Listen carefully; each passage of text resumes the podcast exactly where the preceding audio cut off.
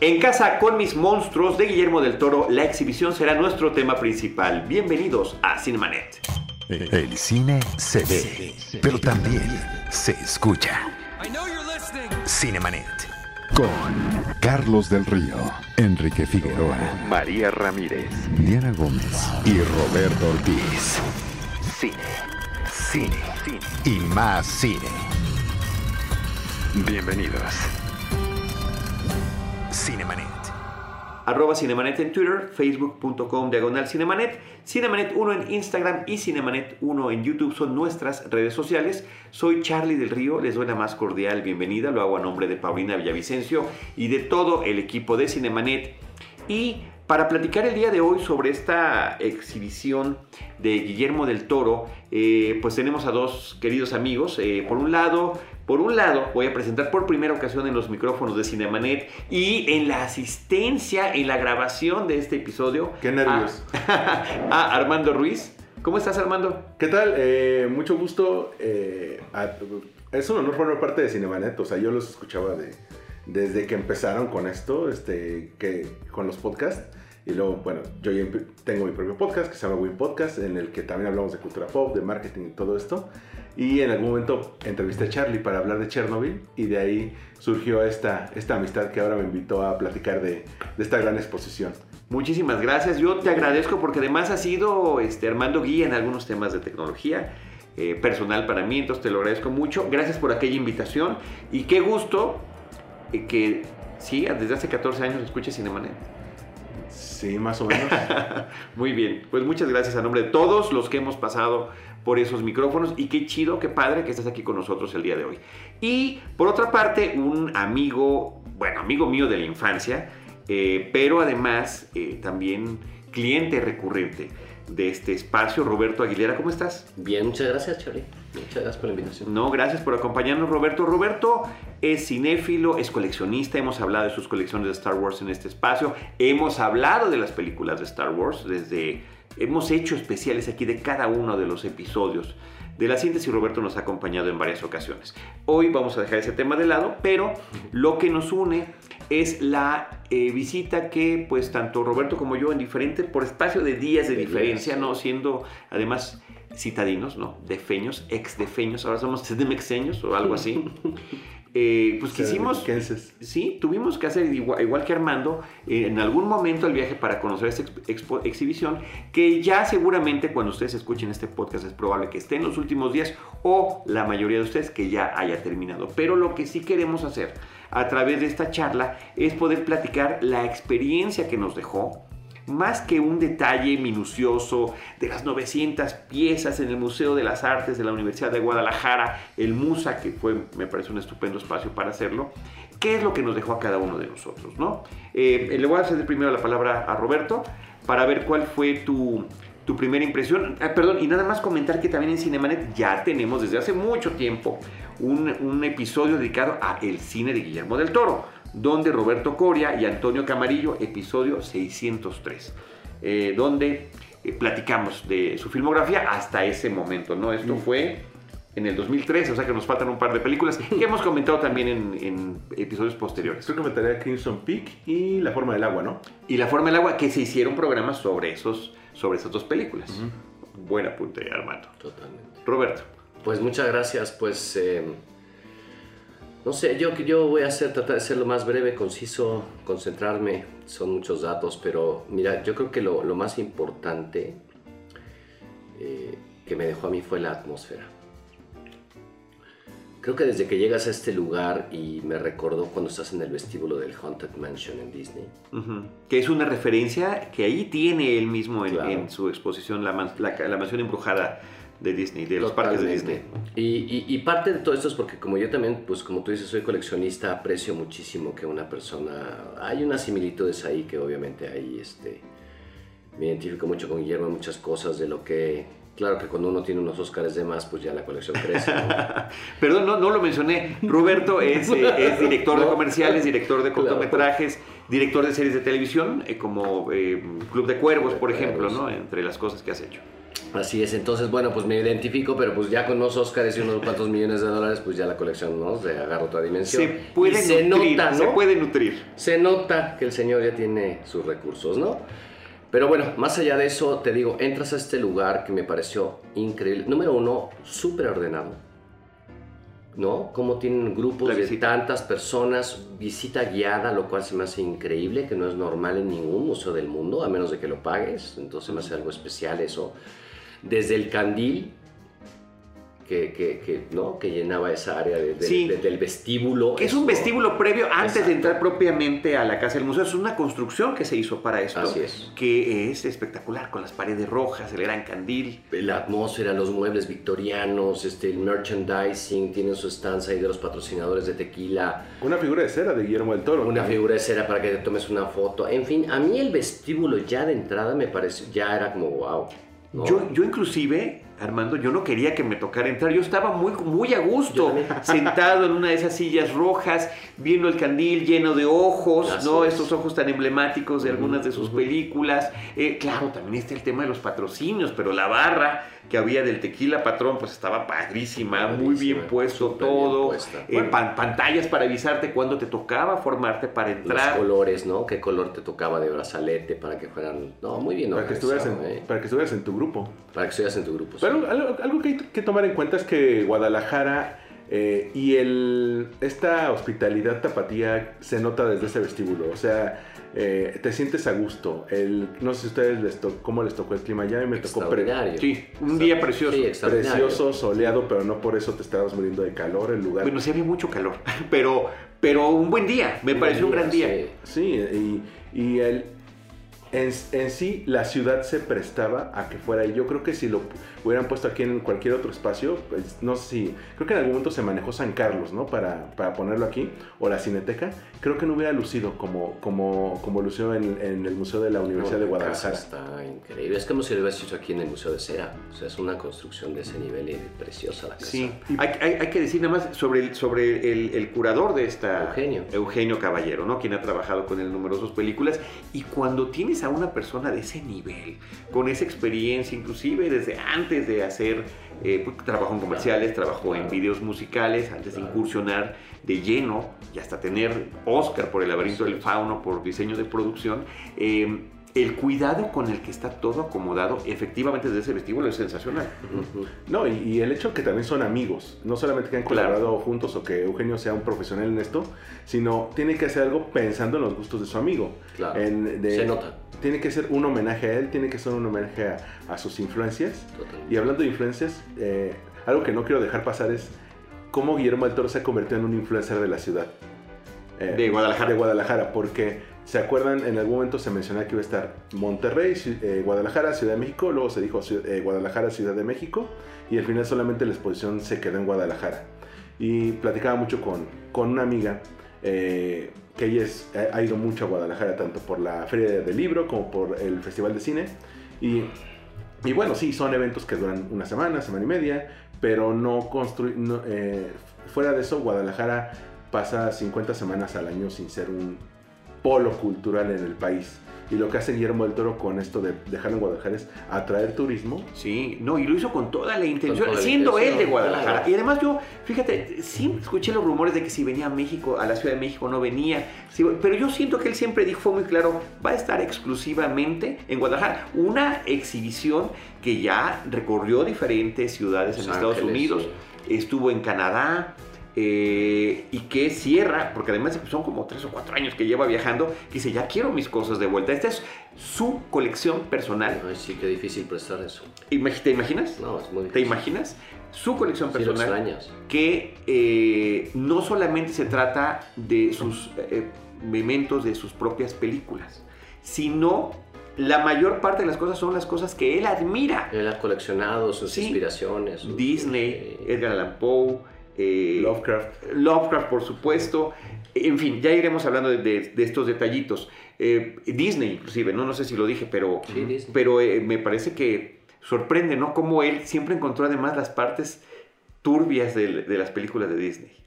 Y- ¿No? Y, es que, por ejemplo, si lo comparamos con otras exposiciones del tipo, eh, pienso de bote pronto en la de Kubrick, de la Cineteca, o la de la que tuvo Disney con, con el lanzamiento de Coco, pues sí, se, se limitaban a la obra del, del autor Ujú. o a la película en sí.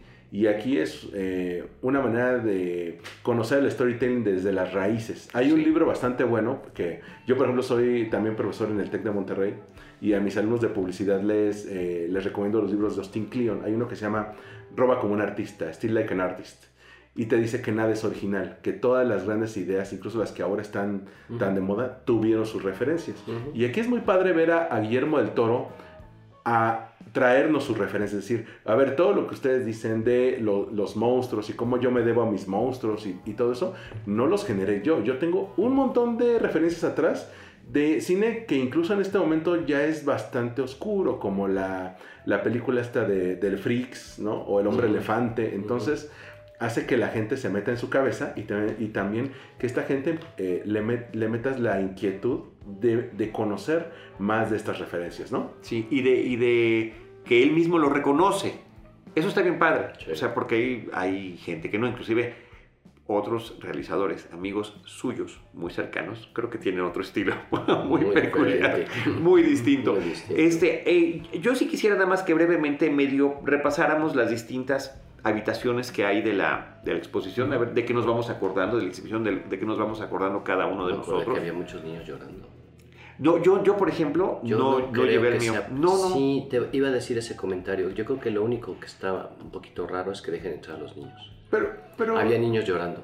pero incluso tú, ves- tú veías a niños de 9 años en adelante, no, no había tanto bro- bronca. La bronca es cuando metían a niños de 4 años que... en el que- cuarto este de lo de Morfo, este, que tenía todos los, como los fetos en... Sí, el cuarto de Se Frankenstein. ponían a llorar los niños. O sea, sí hay, creo que sí debería haber un warning de cierta No, sí edad. lo, sí lo había, ¿eh? Ahora yo, y, y también Sí. cabe en la... Ah, y en el holograma también se pusieron a llorar. Ese está, ese está padre. Son los, pusieron a llorar. son los mismos padres que, que meten a, que meten a sus hijos a la Sí. de recién nacidos a la a función de medianoche a una película de terror. O Así sea, es. eso- esos tienen un lugar asegurado en el infierno. Sí. Y ahí, de, yo como niño hubiera sido feliz viendo esto. El mío no, lo conozco perfecto, Claro. por supuesto, que no fue, no me tocaron niños afortunadamente Claro. en esta bueno. visita. En, en la primera sala, que se llama Infancia e Inocencia, donde posiblemente la figura central sea el fauno, que es... Había una sala antes que hay un cuadro de la Bella, Durmi- de, de la Bella Durmiente Sí, que es- viene es padrísimo. Infancia e Inocencia es toda esa parte, ¿no? Hijo, ese cuadro de la Bella Durmiente, el acetato original, yo creo que de toda esa sala fue lo que más me gustó. Eh, Ver el acetato en 70, o sea, wide, así de casi 90 centímetros de largo. En de pantalla ancha. Padrísimo. Sí, hermoso. ese Eh. Insisto, es Precioso. una cosa muy padre eh, descubrir sus influencias de Disney, que son algunas que uno no las ve como obvias, ¿no? Había también piezas de Pinocho, Sí. este, cuadros, diseños de, de la película de Pinocho. Yo también voy a sacar ahorita mis, mi- mis fotos, porque así como lo fui recorriendo, tomé algunas para ir, para ir recordando. Algo, algo que a mí me impactó mucho de, de esa sala de infancia es que de las primeras piezas que, que ves, la, creo que es con la que abre, es un eh, dos maniquís. eh, que uno está ataviado con... eh, los dos representan el personaje de, Ma- de Mako Mori. La, la que, la que interpreta a Rinko Kikuchi en Pacific Rim. Ah, la con primera el es, de niña, ¿no? Exacto, el primero es el, eh, con el abriguito azul y los zapatos Sí. rojos de esta famosa escena cuando va corriendo eh, del, de- del Kaiju, que luego lo han usado incluso para memes de esta soy yo y atrás viene la vida adulta, ¿no? Este, y atrás de esta niña, eh, de este maniquí de, de la niña Mako Mori, está el traje de batalla de Mako Mori, el negro, el que usa al pilotear el Jäger. Entonces, de alguna manera, sí eh, te representa un poco el paso de la infancia a la adultez, pero también me llama mucho la atención eh, qué quiere comunicar tanto Guillermo del Toro como Eugenio Caballero. A lo mejor es una persona como el mismo Guillermo del Toro que de niño podría tener este miedo a los monstruos, en algún momento se convierte incluso en un cazador de monstruos.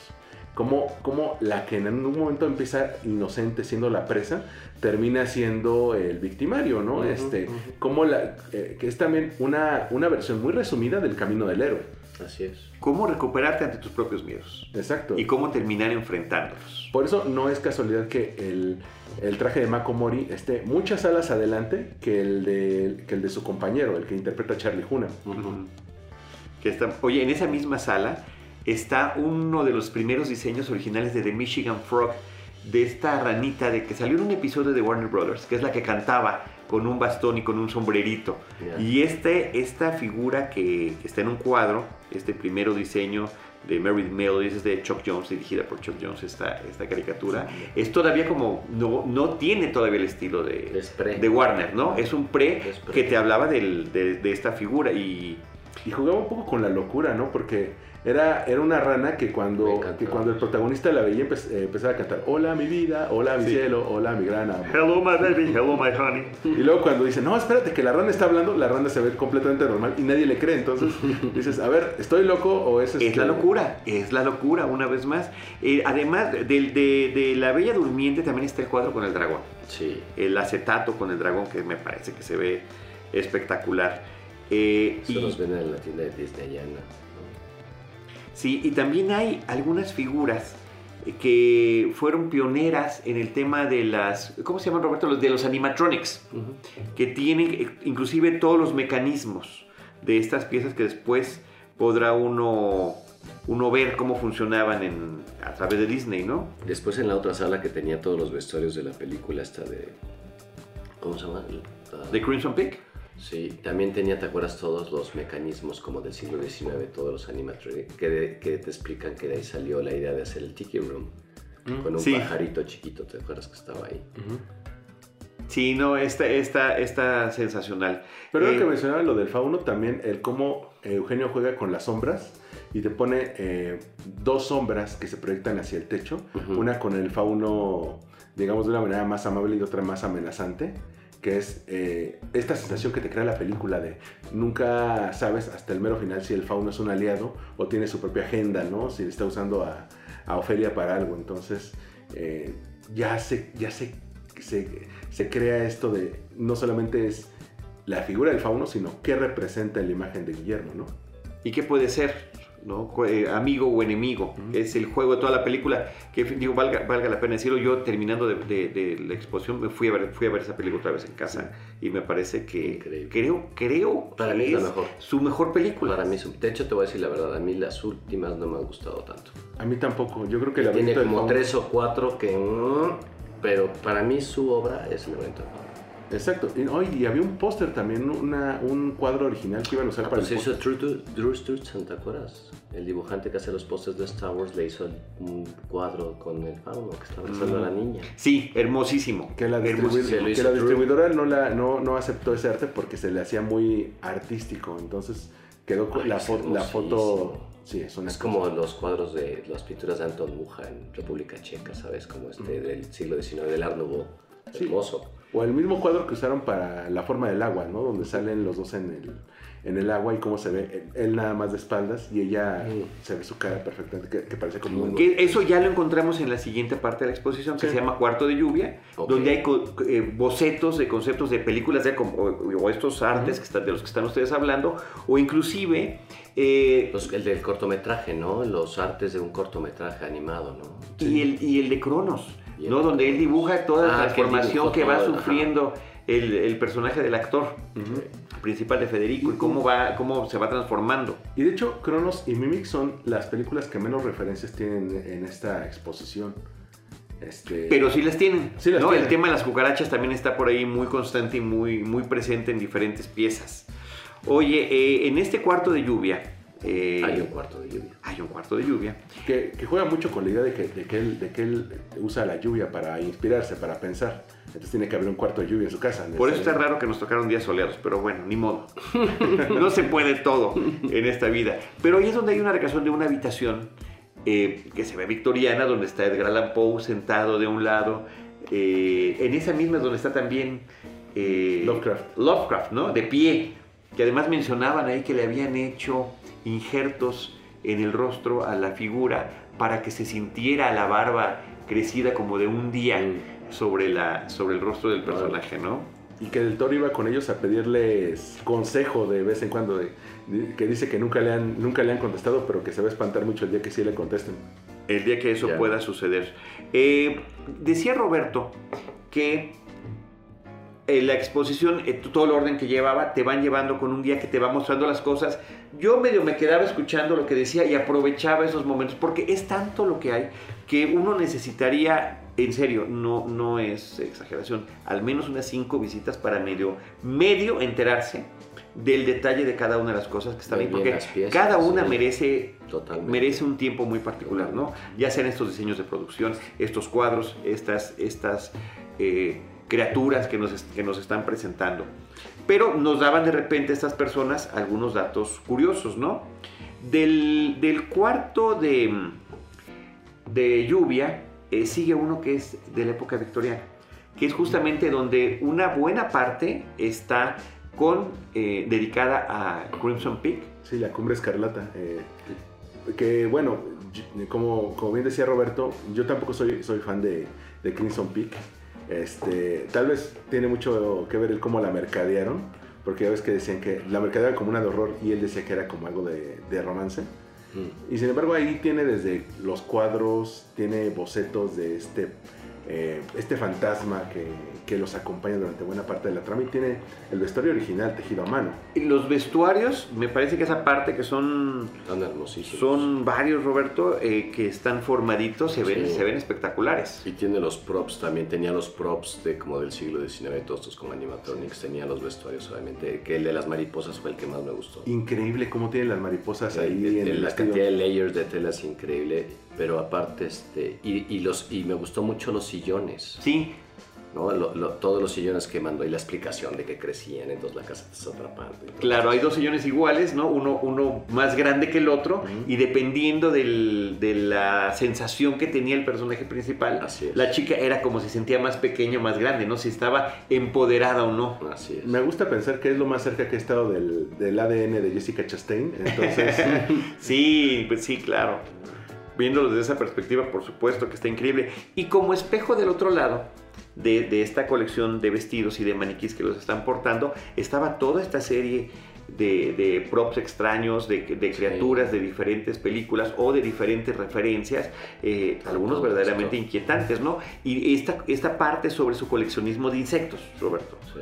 ¿no? Donde hay, hay, hay diferentes piezas. Sí, escarabajos y le gusta mucho. Yo creo que le, le gusta mucho el tema de la transformación, la transmutación de la mariposa, del- de, la, de la larva. Es todo un tema muy padre desde, bueno, de toda la historia. y también tiene un modelo a escala de la famosa máquina del tiempo de H.G. Wells. Ah, Sí, hermosísima. Una chiquitita. Sí. Una chiquitita. Que me recuerda mucho a la versión que hicieron con Guy Pearce eh, a finales de los 90 o principios de los 2000, no me acuerdo. Fíjate que me hiciste recordar que, que esas piezas se las hace un amigo eh, que tenemos en común, Guillermo y yo, que se llama Gabriel García, que es, un, es el chavo que hace los bustos de Gentle Giant. ¿Mm? Él hace los bustos de Gentle Giant, era un amigo mío modelista aquí en México, conocí a Guillermo. En la galería yo tengo los bustos de la gente de Lucasfilm que me hace Gabriel. Y Gabriel ha hecho piezas y esa máquina del tiempo, me acuerdo ahorita que...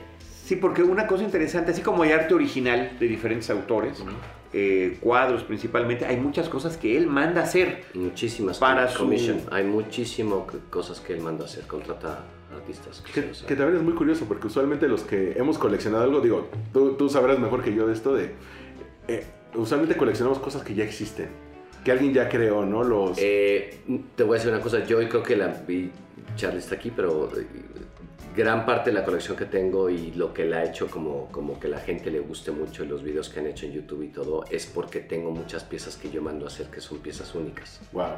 O que has hecho tú como O modelista. que he hecho yo, pero por Ujú. ejemplo tengo de la TST del Imperio Contraataca, tengo una de las tres réplicas, ¿no? Pero yo las... cua- Esa es la ventaja, lo que por eso les decía que ya cuando tienes unos Oscars ya te sobran los recursos. Porque eso es lo que pasa, ya mandas a hacer tus piezas, ya no, no yo nomás compras lo que hay de plástico, eso de hecho pasa ya a un segundo plano. O, te quedas- o, o en el caso de, de Del Toro te quedas con el material de producción o los vestuarios, que, lo- que en una de esas se van a la bodega o si te va muy bien los rescatan para alguna especie de, de exposición de, del estudio, como lo hace Warner con Harry Potter. Así es. Pero eh, aquí lo que, hice, lo que hace Guillermo del Toro es, a ver, tienen los vestuarios de Hellboy, tienen los vestuarios de Crimson Peak. El primero que hizo fue eso fue George. El primero que hizo eso fue George. George Lucas. Claro. Y yo no entiendo por qué nadie lo había hecho antes. Es increíble. Ay, yo tengo fotografías de un backlot donde están todos los props de 2001 en el espacio tirados en la basura. Te digo, tal vez, Todo. sería, tal vez sería mucho desviarnos de, Sí, del sí, tema. Nada más, yo tengo la teoría de que, como antes de Star Wars, había muchas, mucha producción genérica. Es decir, por ejemplo, los westerns. Que sí, que era el mismo backlot y era el mismo vestuario reciclado, y ¿no? En la misma locación, ¿no? Había Sí, el mismo pueblitos. ¿no? backlot y... sí, Entonces- te entiendo. Entonces, ¿qué pasa si el vestido, si el traje de un vaquero Sí, era rentado, era rentado, había, sí. o había pasado por tres, cuatro películas, entonces no había eso. En el caso de Star Wars, que mandaron a hacer los trajes, por ejemplo, los Stormtroopers. Es profesos para eh, la película. Exactamente, y, y incluso de una película para otra, o de una función de un Stormtrooper a otra, Sí. cambiaba el traje. Entonces, estos, esos pequeños detalles de cómo cambió el traje ya, ya los hacían un, un elemento. Mira, lo bueno es que ahora ya hay cultura. Lo bueno es que ahora ya hay una cultura de la preservación de, ¿no? de, de- del prop como tal, porque es un objeto de arte al final del día, ¿no? El vestido ese de las mariposas es una cosa impresionante. En serio, yo me le quedé viendo un buen rato. Oigan, en esta misma sala de Victoriana está un cuadro de Abraham Satrakian, eh, Sí. que es el personaje de su serie de Strain, Que qué que joda, está le pusieron, sensacional. qué joda le pusieron en la serie, ¿eh? Porque, eh, ¿te acuerdas que originalmente John Hurt iba a ser eh, a Cetrakian? Sí. Este, y no, a mí me parecía una elección perfecta porque aparte ya eran amigos y todo ese rollo y era, es uno de los mejores actores de su, de su generación. Totalmente. Y de repente, no sé si tuvo problemas de salud antes de morir y meten a John Bradley, que a lo mejor... David Bradley. David Bradley, perdón. Que David Bradley tal vez lo ubican como el señor Filch en Harry Potter o Ujú. como el, el organizador de la famosa boda roja en, en Game of Thrones. Ya. Entonces, es un buen actor, pero no tiene esa presencia que El, tiene. el- sí, es triste decirlo, ¿no? El, el nivel que hubiéramos esperado. Pero bueno, está ese cuadro que está muy padre porque además tiene el corazón de su esposa, ¿no? En un, en, en un contenedor en la mano y aparte está el bastón. Con ese bastón, ese bastón que, que utiliza. Entonces, esa me pareció que es de las, de las cosas que más me llamaron la atención, además de la colección de vestidos, ¿eh? que No, sí me pareció Y, espectacular. y es el, de alguna manera el reconocimiento que le da el mismo Guillermo a, a la saga de The Strain, de Nocturna, Oscura y Eterna, como una de sus grandes historias. Por ejemplo, no está Troll Hunters. Ni estas, Sí. series, ni estas series que desarrolló con DreamWorks para Netflix, pero sí está The Strain. Oye, yo, yo a la gente que está escuchando esto, yo les quiero decir que independientemente de todo lo que estamos comentando de las piezas y que están increíbles y todo, vale la pena ir chicos porque en serio hay muy, muy pocas exposiciones en el mundo donde un curador haya construido uh, habitaciones. En este en particular, ¿se acuerdan de los arcos góticos? Ujú. Mm, ujú. Todo el techo son los arcos góticos semejando a la casa. Y es una locura. Y la ¿eh? perspectiva que te brinda cuando lo Es ves desde la entrada, la profundidad de fondo, porque además te, te remata con un fotomural Sí. de la casa de la No, película está de Crimson increíble, Peak. increíble, porque hasta cuando vas a ver las de Kubrick está en un cuarto blanco. O sea, esto sí ya va más allá, se construyó los entornos, las atmósferas, le faltó hielo seco a la...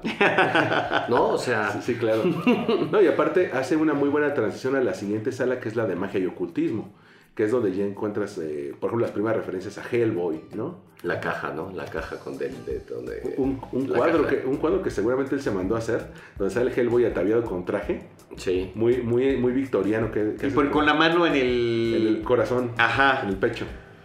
Y es, y es la primera vez que vemos esta, eh, la máscara de, de este asesino, de este asesino que sale en Hellboy 1, este que se da cuerda de alguna manera. Sí. que el, que el nombre siempre se me hace tan, tan, tan extraño. Esa tercera sala es donde empiezan todos los cuadros estos de Dimensión Desconocida. Sí, Esa, esa sí. sala es increíble. Esos cuadros, por ejemplo, me faltó tiempo para observarlos. Y había trabajos, creo que de García Cabral mencionaba, mencionaba en los guías, Así, que a partir de ahí nos iba, nos iba a acompañar toda... todo el resto de la exposición. Y había una mano gigante este, que, col- que colgaba desde, desde el Ah, techo. la de la como de madera. Como de que era madera, Como sí. toda articulada. Exacto, estaba articulada y, y uno, y uno diría, esto se, se puede mover perfectamente. imagi- Y, y llegas a pensar, oye, ¿y si esto es parte de algo más? Y en el caso de que Guillermo del Toro se lo haya mandado a hacer, es una genialidad. Sí. Eh, Cronen es el personaje que estaba diciendo de Hellboy, el que se da cuerda a sí mismo, ¿no? Sí. que ahí estaba, acá estaba la máscara. A mí es eh, de este, de toda esta parte de magia y ocultismo, donde también está en un, en un salón muy bonito que pareciera que es un- una parte de una iglesia.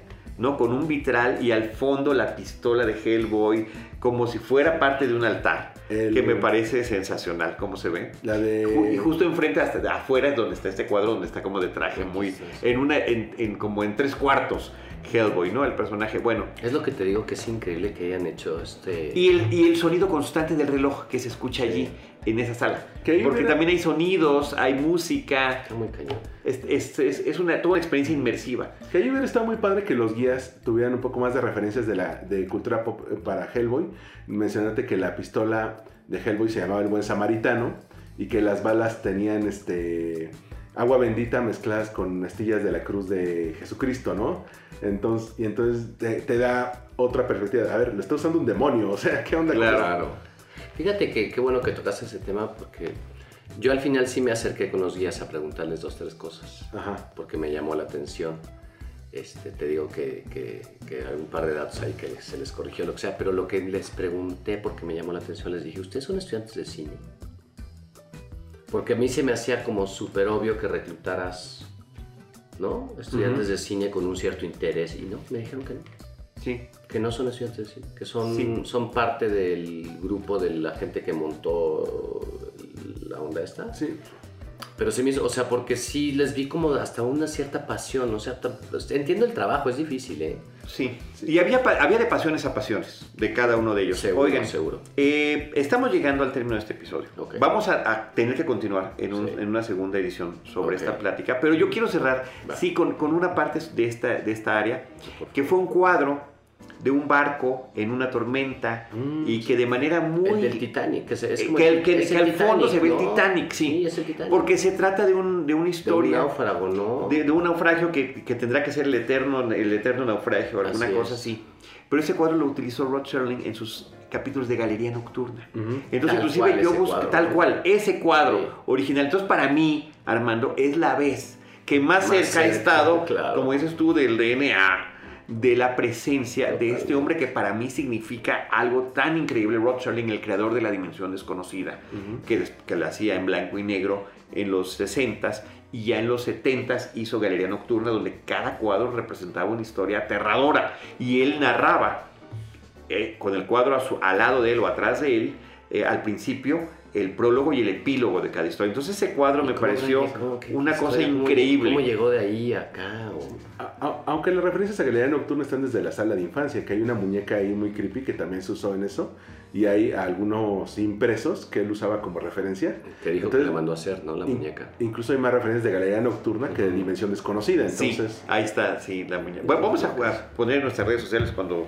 publiquemos este episodio alguna de estas fotos que tomamos, ¿no? Sí, de- vamos, a, vamos a cerrar, este, hermano, si te parece bien, y continuamos en una segunda parte para eh, seguir conversando sobre esta exhibición de Guillermo del Toro en casa con mis monstruos en el eh, Museo de las Artes de la Universidad de Guadalajara. Eh, Armando Ruiz de Winch Podcast, muchísimas gracias. Muchas gracias y eh, aquellos que quieran seguirme, por ejemplo, eh, me encuentran en Twitter y en Instagram como Armando-MKT y al podcast como arroba Win Podcast, Win como viento, y ahí están todos los episodios. Muchas gracias, Roberto Aguilera. Muchas gracias, Charlie. Tu Facebook, ¿no? Es lo que principal usas. Facebook generalmente Roberto Aguilera y luego también está la página robertoaguilera.com.mx y nada, si van a Guadalajara no se les olvide comerse una torta ahogada que también está bien.